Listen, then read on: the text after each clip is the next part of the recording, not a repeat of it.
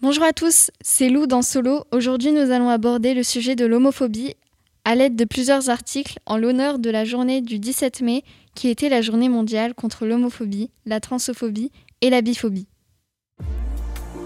Vous écoutez Radio Schumann, la radio du lycée Robert Schumann à Metz.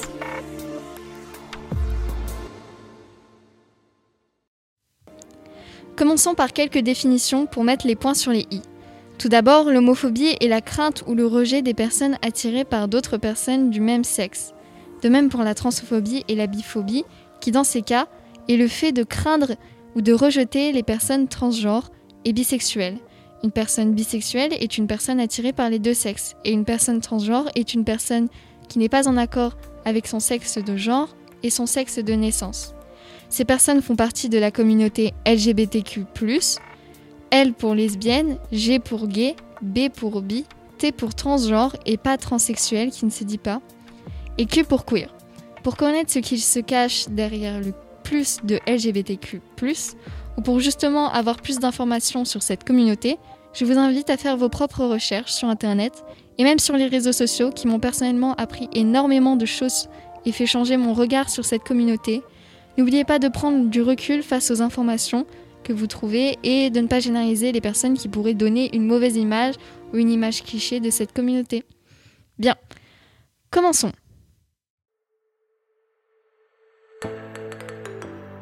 Solo, l'émission en solitaire de RSM.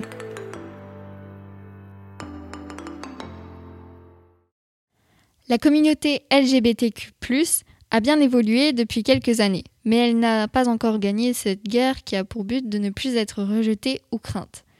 Les jeunes essaient de s'assumer le plus librement possible en faisant des manifestations ou en éduquant leur entourage, et les adultes décident d'oser se montrer en tant que personnes LGBT en se mariant ou en s'assumant publiquement. Dans 29 pays, dont la France, le mariage pour tous est mis en place grâce notamment aux Pays-Bas, qui ont été les premiers à le mettre en place en 2001, ce qui est très tard. Nous allons donc nous intéresser au mariage pour tous dans la, dans la religion et la mentalité. Dans le prochain article, il est sujet d'une interview très intéressante de l'ancien joueur de foot Wissem Belgassem qui s'exprime pour promouvoir son livre Adieu ma honte sur les raisons qui l'ont poussé à quitter le monde du foot. Dans cet article, l'ancien joueur assume son homosexualité et affirme qu'on ne peut pas être et joueur de foot et homosexuel en même temps dans ce monde rempli de toxicité masculine et de testostérone. Il explique que tout au long de sa carrière, il jouait et au foot et à l'hétérosexuel, comme il dit, pour cacher sa vraie nature et éviter le harcèlement. Tu sais, Wissem, dans le foot, il y a des choses qu'on ne peut pas dire et des choses qu'on ne peut pas être.